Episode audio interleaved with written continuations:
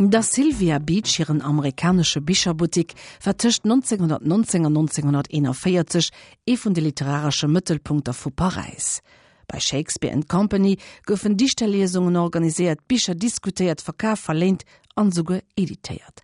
Zu der Sylvia Beach ihrem Freundeser Klionkries hunn Oauteure wie den André Gide, Ezra Pound, T.S. Eliot, Gertrude Stein oder auch nach den Ernest Hemingway geheiert. Haut as sieht Powerfrau beim Angelika Tommy. Shakespeare Company war ein reizender, warmer, heiterer Ort mit einem großen Ofen, Tischen und Regalen voller Büchern, neuen Büchern im Schaufenster und Fotografien von bekannten Schriftstellern an der Wand. So beschrieb Ernest Hemingway den amerikanischen Buchladen von Sylvia Beach. Über dessen Besitzerin notierte er, Sylvia hatte ein lebhaftes, sehr scharf geschnittenes Gesicht, braune Augen und gewelltes braunes Haar. Sie war freundlich, fröhlich und interessiert. Niemand, den ich jemals gekannt habe, war netter zu mir.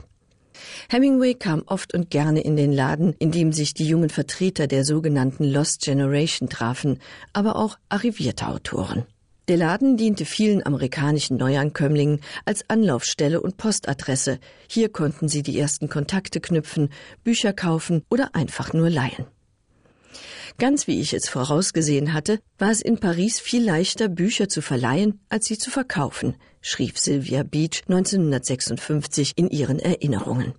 In Shakespeare and Company, so der Titel ihrer Autobiografie, lässt die 1887 in Baltimore geborene Buchhändlerin und Verlegerin die wichtigsten Stationen ihrer Karriere Revue passieren und verblüfft gleich zu Beginn mit einem Geständnis.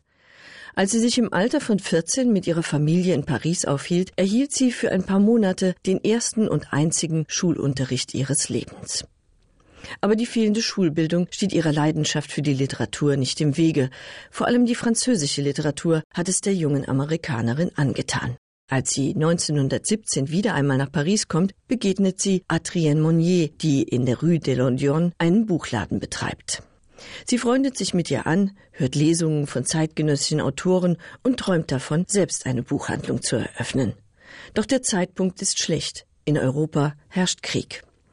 Sylvia Beach meldet sich stattdessen freiwillig und tritt eine Stelle beim Roten Kreuz in Belgrad an. Zwei Jahre vergehen, bis sie wieder nach Paris zurückkehren kann. Dann setzt sie den Plan, der in ihr gereift ist, in die Tat um. Wie ich wusste, waren die Franzosen sehr scharf auf unsere neuen Schriftsteller, und ich hatte den Eindruck, ein kleiner amerikanischer Buchladen am linken Seineufer würde recht willkommen sein.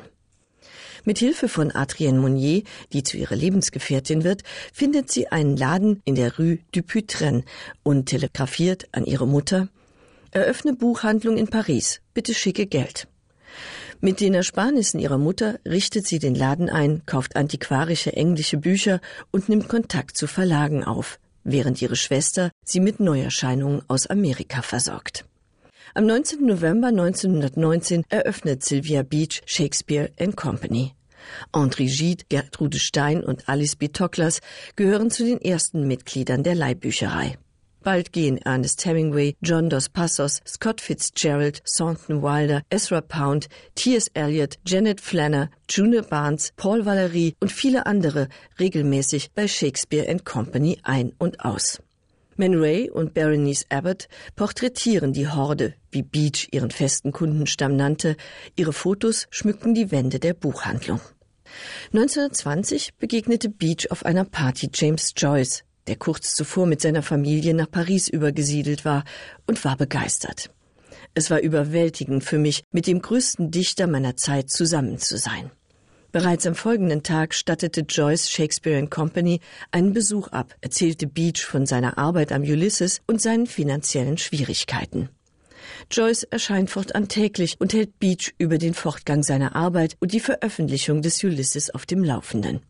Kein etablierter Verlag will den Roman herausbringen, da er von offizieller Seite als obszön eingestuft wird und bereits zwei Literaturzeitschriften ruiniert hat, die Auszüge aus dem Text veröffentlicht haben. Schließlich bietet Sylvia Beach Joyce an, den Ulysses bei Shakespeare Company zu verlegen. Joyce nimmt das Angebot auf der Stelle an. Sylvia Beach findet eine Druckerei in Dijon. Die französischen Drucker können den englischen Text nicht verstehen, was Vor- und Nachteile hat. Während Joyce monatelang die Fahnen korrigiert, versucht Beach, möglichst viele ihrer Kunden zur Subskription zu bewegen. Und sie zieht mit ihrer Buchhandlung um. Die neuen Räume liegen in der Rue de l'Odeon Nummer 12, gleich vis-à-vis -vis von Adrien Monniers Buchladen. Am 2. Februar 1922 ist es schließlich soweit. Sylvia Beach überreicht James Joyce, der an diesem Tag 40 Jahre alt wird, das erste Exemplar des Ulysses. Der Erfolg des Ulysses macht Sylvia Beach berühmt, aber er bringt ihr auch den Ruf ein, auf Erotika spezialisiert zu sein. D.H. Lawrence bietet ihr Lady Chatterley an, Henry Miller offeriert ihr im Wendekreis des Krebses. Doch Beach lehnt ab. Für Joyce hat sie allerdings weiterhin ein offenes Ohr. Sie organisiert für ihn eine Schallplattenaufnahme, publiziert eine Gedichtsammlung und einen Essayband über sein neuestes Projekt, Finnegans Wake. Wenn es nach Joyce ginge, würde sie auch Finnegans Wake veröffentlichen. Doch Beach leidet unter der Doppelbelastung als Buchhändlerin und Verlegerin und sieht sich immer weniger in der Lage, Joyce finanzielle Ansprüche zu befriedigen. Joyce hilft sich schließlich selbst. Obwohl Sylvia Beach die Rechte am Ulysses besitzt, unterzeichnet er 1934 einen Vertrag über die Veröffentlichung in den USA und kassiert 45 Millionen Dollar Vorschuss, von denen Beach nie auch nur einen Cent sieht. Das trifft Sylvia Beach hart, sowohl persönlich als auch finanziell. Denn die Weltwirtschaftskrise ist nicht spurlos an ihrem Buchladen vorbeigegangen. Als die Buchhandlung Mitte der 30er von der Schließung bedroht ist, organisiert André Gide eine Hilfsaktion für Shakespeare Company. Außerdem verkauft Beach die Korrekturfahnen von Ulysses und trennt sich von Erstausgaben. Während der Wirtschaftskrise kehrten viele Amerikaner in ihre Heimat zurück. Der Ausbruch des Zweiten Weltkrieges vertrieb die letzten aus der Stadt. Sylvia Beachs Buchladen verwaiste zusehends, aber er blieb weiterhin geöffnet. Das Ende von Shakespeare Company naht, als im Dezember 1941 ein deutscher Offizier den Laden betritt und Finnegans Wake kaufen will. Sylvia Beach verweigert ihm das Buch mit dem Argument, es sei ihr eigenes Exemplar und unverkäuflich. Zwei Wochen später kehrt der Offizier zurück und droht Sylvia Beach damit, sämtliche Bestände beschlagnahmen zu lassen. Als er weg ist, räumt Sylvia Beach in aller Eile den Laden leer und lässt die Aufschrift Shakespeare Company übermalen. Wenig später holten die Nazis Sylvia Beach ab. Sie verbrachte sechs Monate in einem Internierungslager. Anschließend fand sie in einem Studentenwohnheim am Boulevard Saint-Michel Unterschlupf. Während der Befreiung von Paris kehrte sie in die Rue de l'Odeon zurück. In diesen Tagen, so berichtet sie in ihren Erinnerungen, erschien zu ihrer übergroßen Freude Ernest Hemingway und beendete die letzten Scharmützel in der Straße, bevor er weiterzog, um den Keller im Ritz zu befreien. Dat war eng Missionioun vum Angelika Tome. Um halfe acht begrésigchte Mike Tock fir de Mission Soul Power. Die Mission Hauders iwwerschriwen Soul vs Funk.